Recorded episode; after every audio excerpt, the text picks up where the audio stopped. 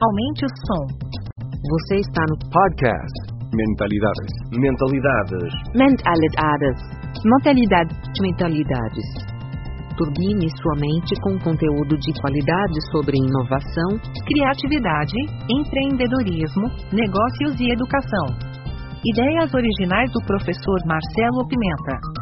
Acesse o blog mentalidade.com.br para mais textos, vídeos e outros episódios. Qual o panorama da inovação do Brasil em 2021? De que maneira as empresas estão se preparando e realizando na prática a transformação digital e a inovação em modelo de negócios? Essa foi a conversa com o Luiz Gustavo Lima, o LG, que é parceiro e CEO da Ace Cortex.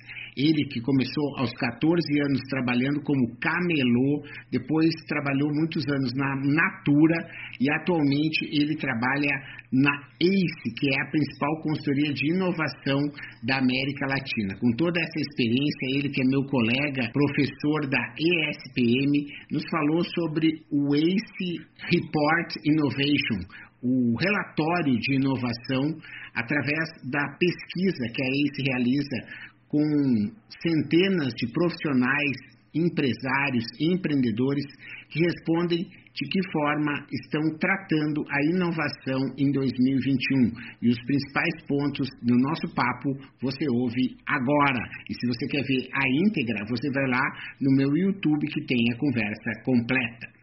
E a primeira pergunta que eu faria, LG, é assim, eu estou com as duas pesquisas aqui, a de 2020 e a de 2021 abertas, e se você for ver, o primeiro ponto que chama atenção é que a edição de 2020 tem 48 páginas e a de 2021 tem 88 páginas. Isso pode demonstrar que esse tema ele está ganhando cada vez mais importância dentro da Ace Cortex. Na verdade, não só para a gente, mas eu diria que principalmente no mercado. Que é o seguinte, quando a gente estava no ano passado, o ano passado foi o ano que teve a primeira onda ali da pandemia no Brasil, a gente teve basicamente uma explosão de busca pelo termo transformação digital. E aí, com transformação digital, veio inovação, veio startups, veio novos negócios, veio novas tecnologias, etc.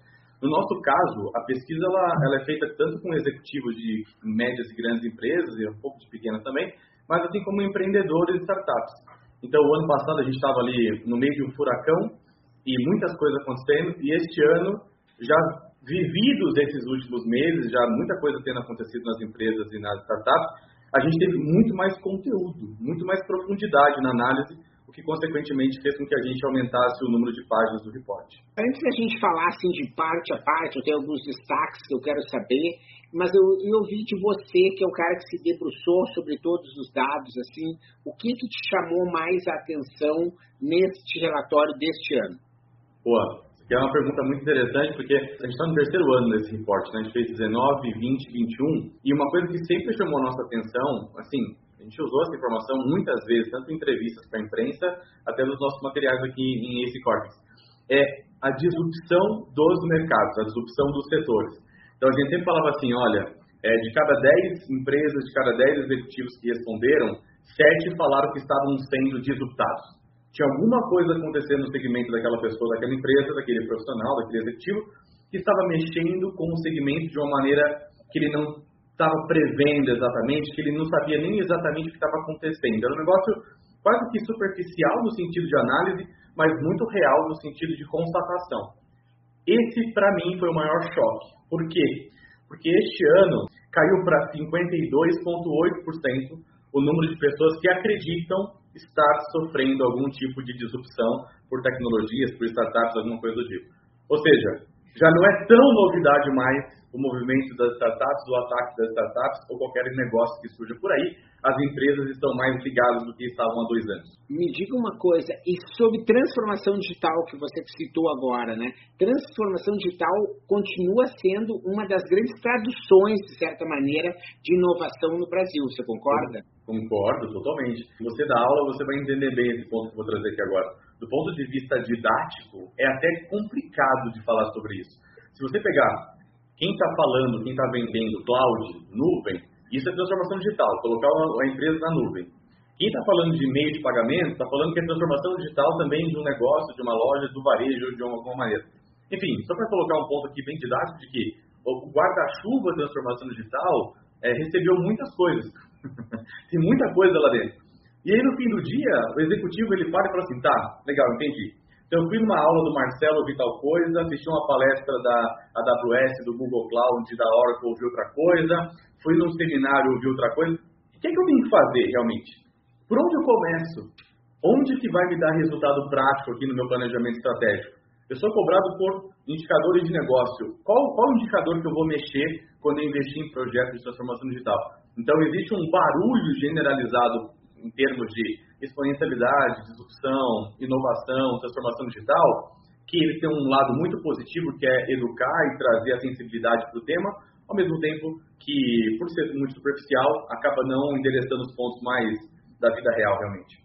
Vamos começar então a falar ponto a ponto sobre alguns dos aspectos aí para a gente poder contextualizar, né? O primeiro comentário que eu queria ouvir de vocês é da página 29 sobre a questão da importância da inovação das empresas.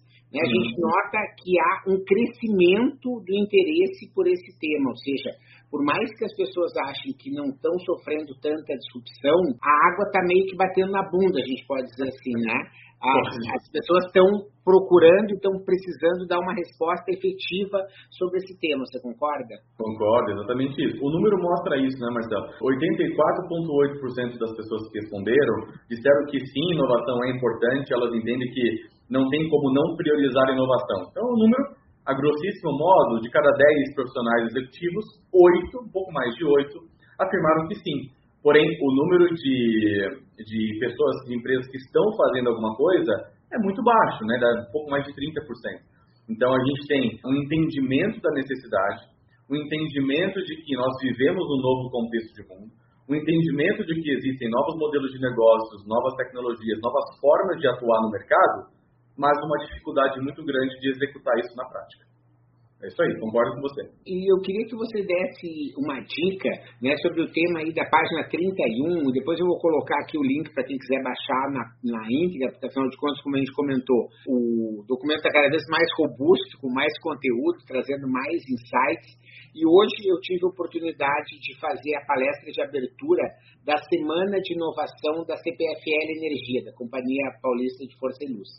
E a pergunta que surgiu foi, ah, mas a, a CBFL era uma empresa que era estatal, foi privatizada, num setor extremamente regulado.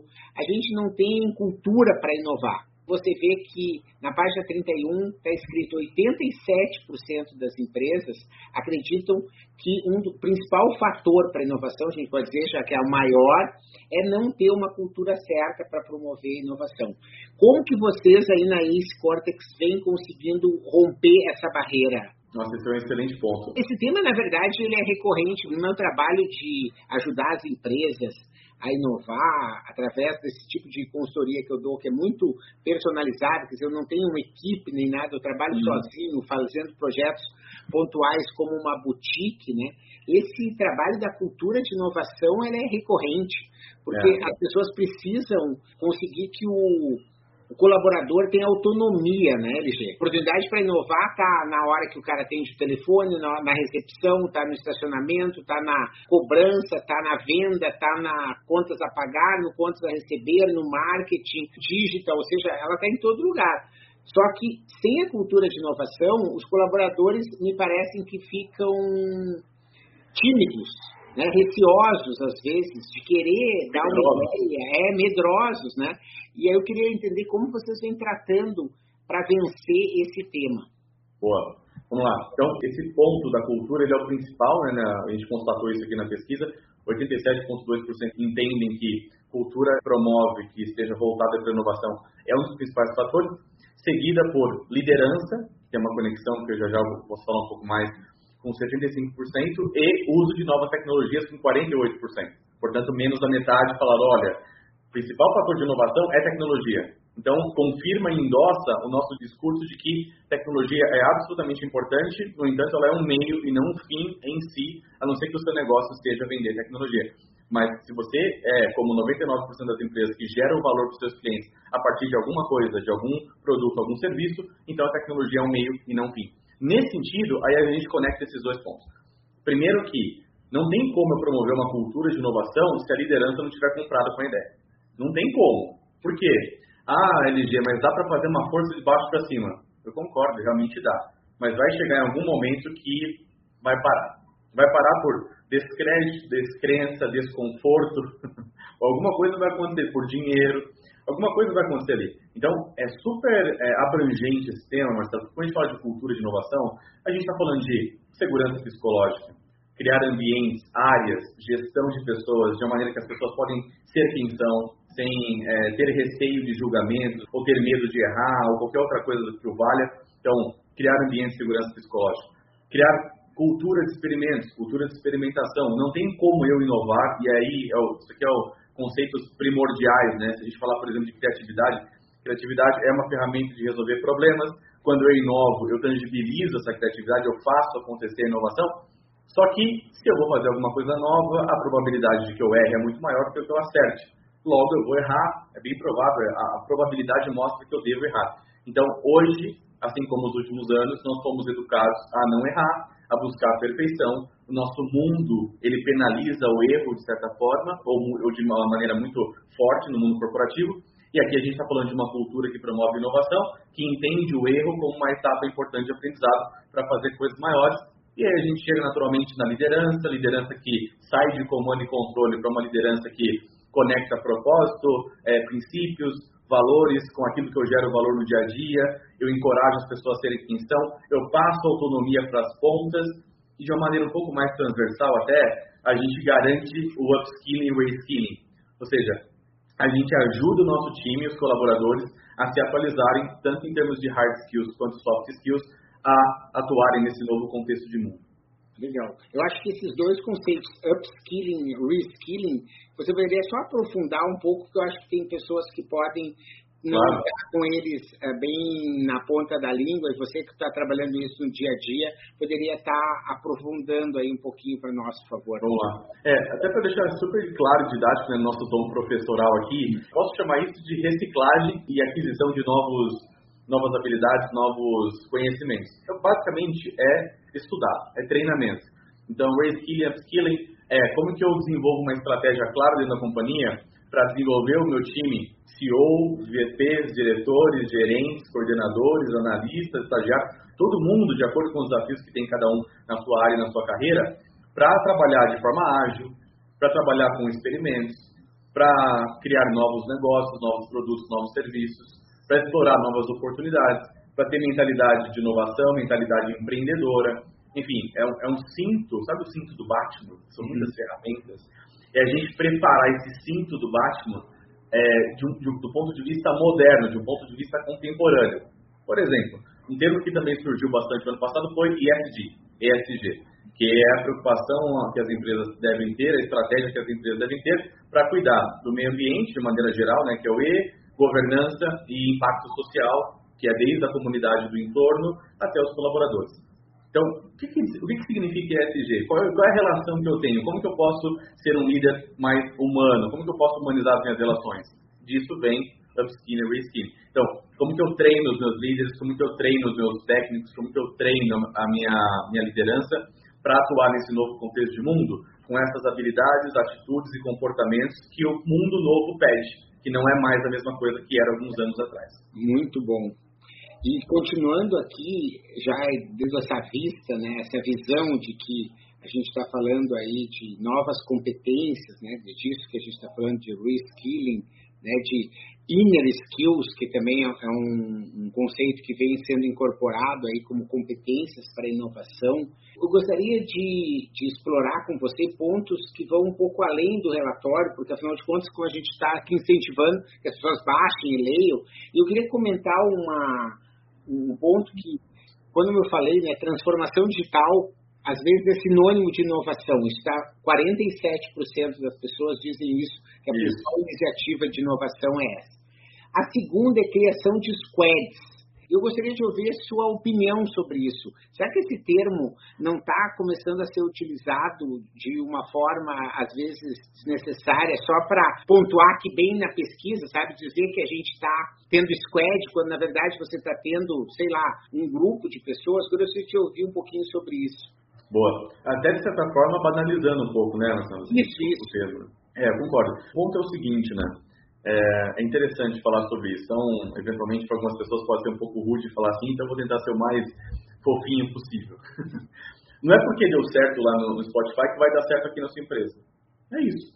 Então, o conceito começou a ficar mais famoso nos estados de tecnologia, né? Magalu tem vários deles, Ambev tem vários deles, Natura também tem vários deles, enfim, BTG Pactual, várias empresas têm vários deles. E a gente pode entender que esse negócio começou a ficar cada vez mais famoso, entre aspas, a partir do trabalho que o Spotify fez, e aí tem vídeos, tem artigos, se entrar no YouTube e colocar lá slides do Spotify, vai encontrar as tribos, as guildas, etc. Então veio de lá. Primeira coisa aqui é, não funciona para todo mundo, ponto. Não funciona. Depende da cultura, depende da liderança, depende da gestão, depende dos dados, depende de muitas coisas. A primeira coisa. Segunda coisa é, Existe sim desentendimento exato do que fazer, que está levando as empresas, algumas delas, a organizarem pessoas em grupos de trabalho de áreas diferentes e elas trabalham juntas e chamam isso de squad. Isso não é squad, pessoal. Se você quiser fazer de verdade na sua empresa, e olha, tem muita gente fazendo com a maior boa vontade do mundo e não está dando resultado. Não está dando resultado. Por que não? Qual é o nosso aprendizado aqui para isso? Vai depender da cultura, vai depender da liderança, vai depender de algumas coisas, mas Alguns parâmetros que são padrões que a gente pode considerar são, primeiro, esse grupo ele é multidisciplinar, portanto são competências, habilidades e skills diferentes. Segundo, eles têm autonomia. Aqui já dá bastante problema no dia a dia, certo? Se o líder não está acostumado a perder autonomia, o squad não vai funcionar, porque ele precisa tomar decisões rápidas e o squad tem, tem que fazer acontecer. Terceiro, não é para a empresa toda, não deve ser rolar o dado para a empresa toda de uma vez só. Por que não? Porque você precisa primeiro aprender a fazer, precisa incorporar os rituais. Quarta coisa, não é sobre metodologia apenas. Existem mais de 70 metodologias de inovações mapeadas no mundo. Scrum, Lean, Lean Startup, ou Lean Manufacturing, lá do sistema Toyota de produção. É, o que você quiser usar aqui, tudo vai te ajudar a operar, a executar, a ser mais eficiente. Então, fazer mais com menos. Então, tem algumas empresas que pode é, ser mais interessante trabalhar de um jeito e para outras trabalhar de outro. Quinto item, que é o principal de todos eles. Quanto maior a imprevisibilidade, a incerteza que eu tenho, melhor vai ser para o spread. Quanto maior a certeza da minha área, os ritos, a cadência, a rotina, menos eu preciso de um spread. Então, a essência deveria ser qual é o desafio de negócio que eu tenho, qual é o problema que eu tenho, aí eu monto um time multidisciplinar, com metodologia, com parceiro específico para te ajudar a fazer isso acontecer, coloco metodologia lá e acompanho a evolução a partir de parâmetros claros, de KPIs para a gente mensurar de forma clara e com resultados claros. Não quer dizer que eu vou entregar tudo perfeito, que eu estava dizendo há pouco, não é isso. Mas quer dizer que eu tenho um plano claro, eu sei o que eu vou fazer, tenho as ferramentas, tenho a metodologia, tenho os parâmetros, estou com uma visão muito grande de gerar valor que vai resolver um problema específico, que ele é, por hora, absolutamente incerto.